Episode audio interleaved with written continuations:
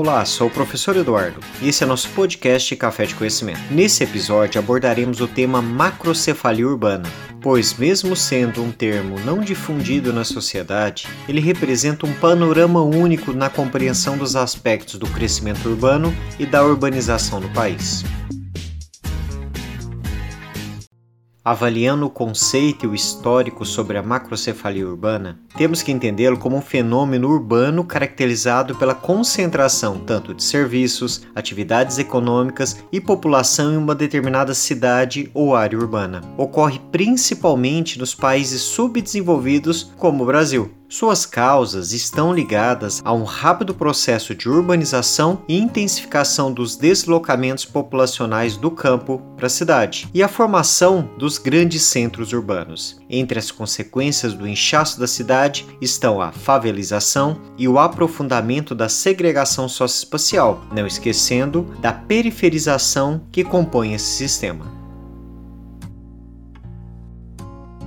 Sobre os aspectos particulares da macrocefalia urbana, devemos lembrar que a distribuição não homogênea da infraestrutura, tecnologia, atividades econômicas e produtivas, como também de serviços e, consequentemente, da população, acarreta consequências para os indivíduos que ali vivem e constroem diariamente o espaço urbano, de um modo geral, para o tecido urbano. Essas consequências estão atreladas à falta de estrutura das cidades para receber novos contingentes populacionais. Portanto, a macrocefalia urbana é caracterizada pelo crescimento urbano intenso e desordenado e pela ausência de estrutura física e econômica para comportar essas transformações mencionadas.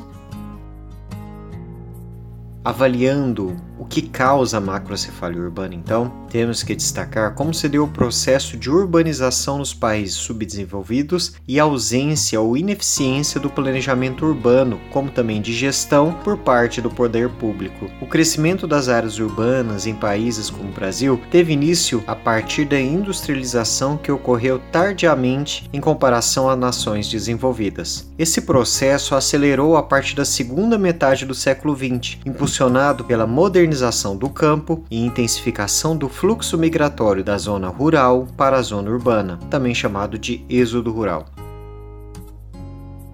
Quanto aos efeitos da macrocefalia urbana, a periferização, a favelização e a segregação urbana são processos que estão diretamente ligados à macrocefalia urbana. Esses fenômenos são decorrentes da desigualdade socioeconômica e dos problemas de planejamento e gestão urbano. Além de serem resultados das chamadas contradições sociais, a formação das favelas contribui para a intensificação e reprodução da segregação socioespacial. As favelas são normalmente entendidas entendidas como habitações humanas em áreas de morro, mas na verdade favela designa áreas de ocupação em terrenos invadidos, geralmente pertencente ao poder público, que se caracterizam de modo geral pela ausência de infraestrutura, pelos altos índices de violência, pela marginalização social e dos seus moradores. Pois bem, encerramos nosso episódio da semana. Dúvidas? Entre em contato por mensagem privada. Envie suas atividades no prazo determinado. E um abraço. Edição de som Eduardo Rosetti de Carvalho.